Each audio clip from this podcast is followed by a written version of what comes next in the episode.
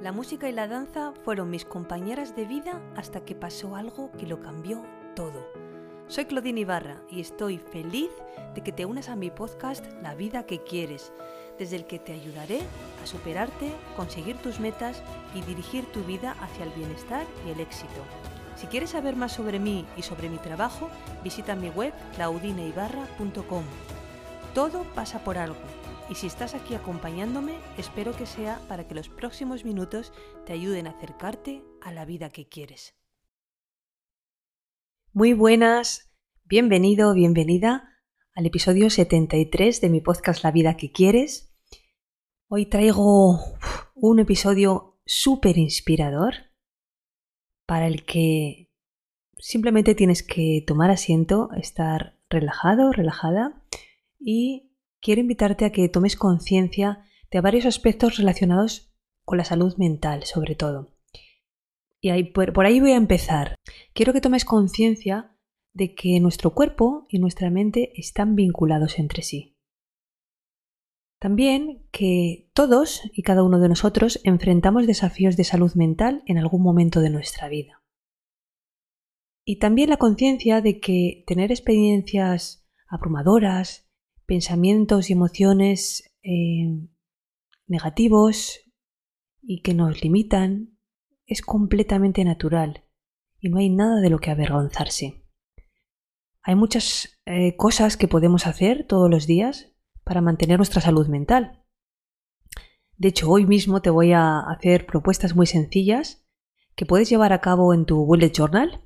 Si todavía no conoces este método, te invito también a que eches un vistazo a la página informativa de mi taller, un taller que acabo de lanzar, Mejora tu vida con Bullet Journal. Dejo el enlace en las notas de este episodio, que es claudineibarra.com barra mejora tu vida. Entrando ahí tienes toda la información de todo lo que puede aportar un método como el Bullet Journal en tu vida. En cualquier caso, tengas o no un Bullet Journal, Escucha este episodio hasta el final porque vas a poder poner en práctica todo lo que te cuento.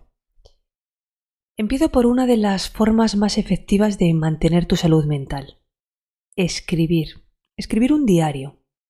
Escribir en un diario te permite tomar lo que está pasando en tu mente y ponerlo en papel, para exteriorizarlo, para explorar y procesar. Una forma de hacer esto es a lo largo del día escribir cómo te sientes. Puedes hacerlo, por ejemplo, cuando termines una tarea, abres al lado una especie de viñeta y simplemente haces una descripción breve. De esta forma, ya puedes comenzar a correlacionar tus experiencias con tus emociones y tus pensamientos. Y esta es una forma muy, muy poderosa de cultivar la autoconciencia. Puedes tomar esas notas de forma abreviada y ampliarlas más tarde. Esas notas con viñetas se convierten en indicaciones para escribir un diario para que después puedas procesar y explorar diferentes experiencias y pensamientos más tarde, cuando tengas tiempo. Eh, pero la manera de arrancar y de, y de llevarlo a cabo empieza por ahí. Digamos que es como una reflexión escrita y que más adelante la desarrollas.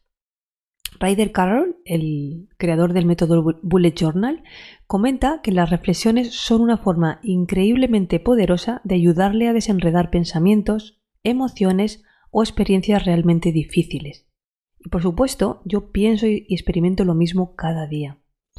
Así que siguiendo sus enseñanzas, y en este caso inspirándome también en él, voy a compartir contigo una reflexión de lectura guiada y espero que pueda ayudarte a conectarte contigo, contigo mismo un poco más. Antes, permíteme dejarte una última idea sobre la que reflexionar. ¿Qué sucede cuando un amigo nuestro se rompe, por ejemplo, el brazo o contrae alguna enfermedad, alguna, alguna condición que no puede resolver por sí mismo? Insistimos en que encuentre la ayuda que necesita, ¿verdad? Sin embargo, este no es el caso cuando experimentamos pensamientos y emociones dolorosas. A menudo te encuentras con supéralo, no seas tan, tan sensible, venga, vamos allá, tú puedes, sé un hombre.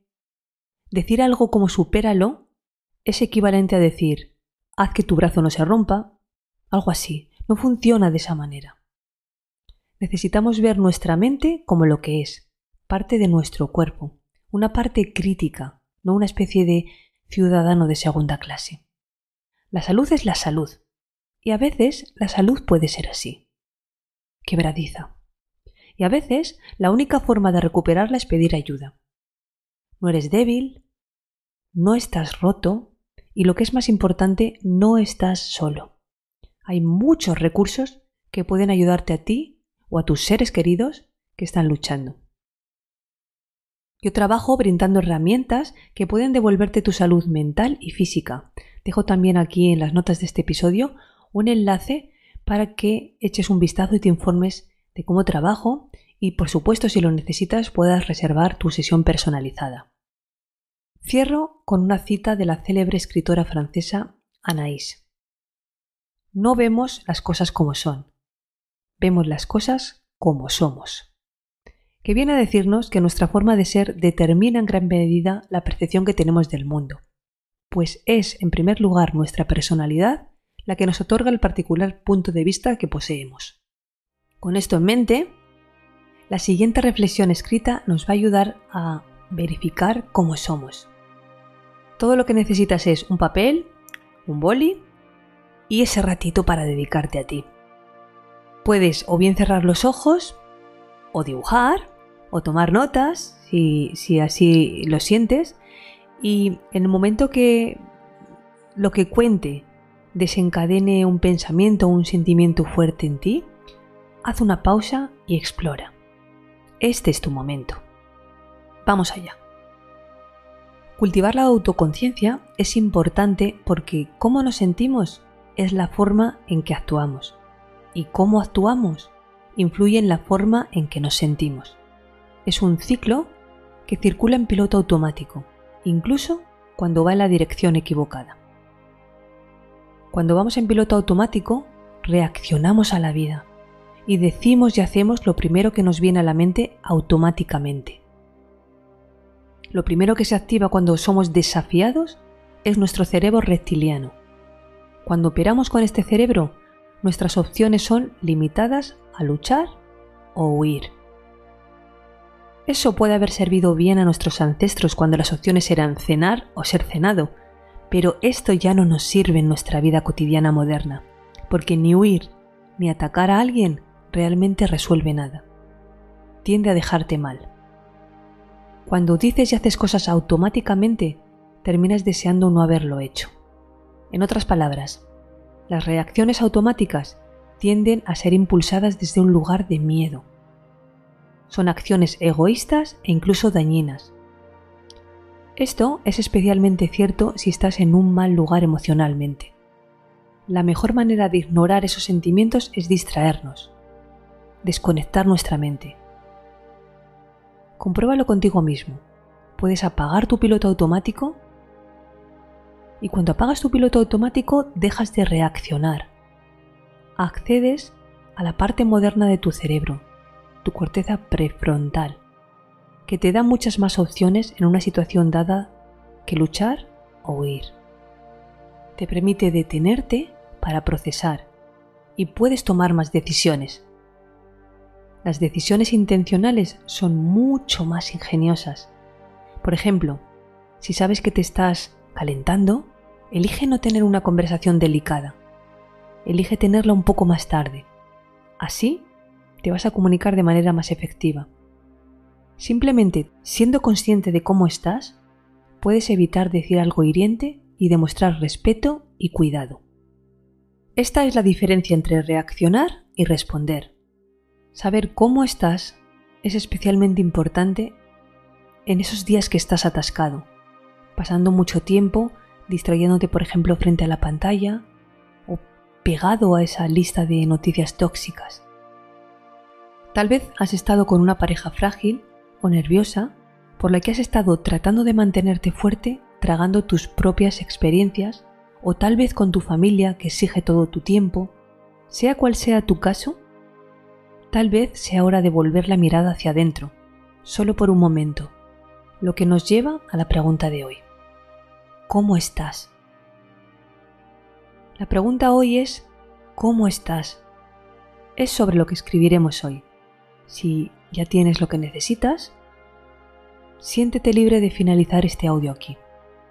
De lo contrario, te voy a dar una guía sobre cómo puedes abordar esta pregunta. Pasa la pregunta a una hoja en blanco y usa la pregunta como tu tema.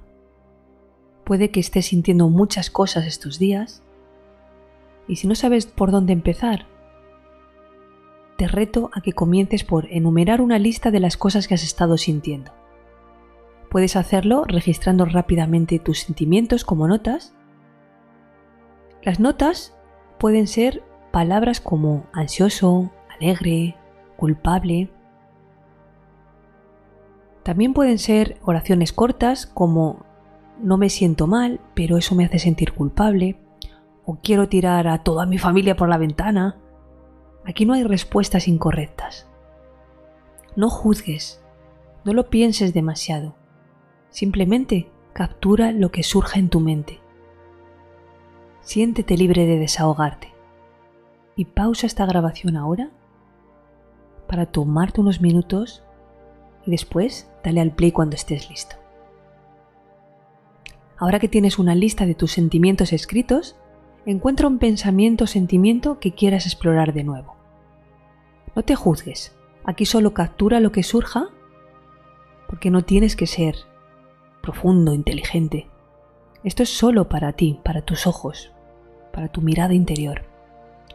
A menudo ignoramos o suprimimos los sentimientos para protegernos a nosotros mismos o a los demás. Durante este breve periodo de tiempo, permítete simplemente sentirte tan cansado o agotado como quieras. Sácalo. Estás aquí para simplemente reconocer el sentimiento. Trata de verlo no con juicio, sino con curiosidad. Etiquetar ese sentimiento al escribir sobre él nos ayuda a procesarlo y nos ayuda a dejarlo ir. Déjalo ir.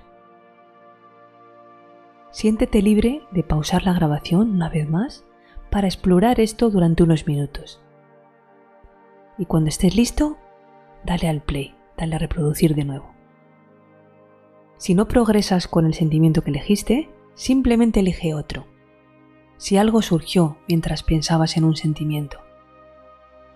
Como te decía, no necesariamente estás buscando respuestas aquí, simplemente estás explorando el espacio para ver qué surge.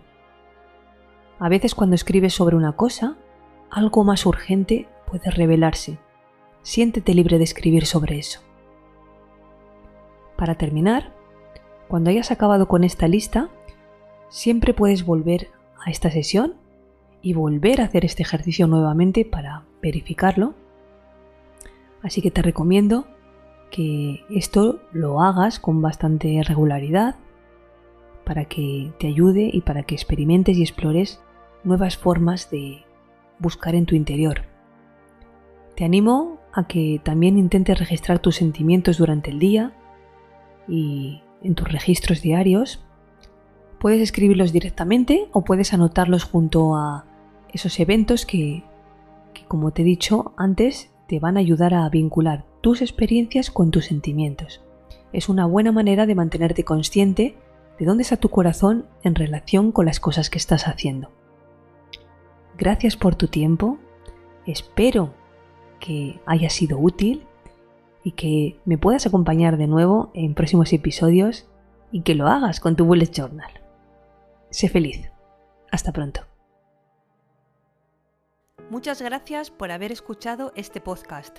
Si te ha gustado, me ayudarías mucho dejándome un comentario, una reseña o compartiéndolo con personas que creas que les puede servir.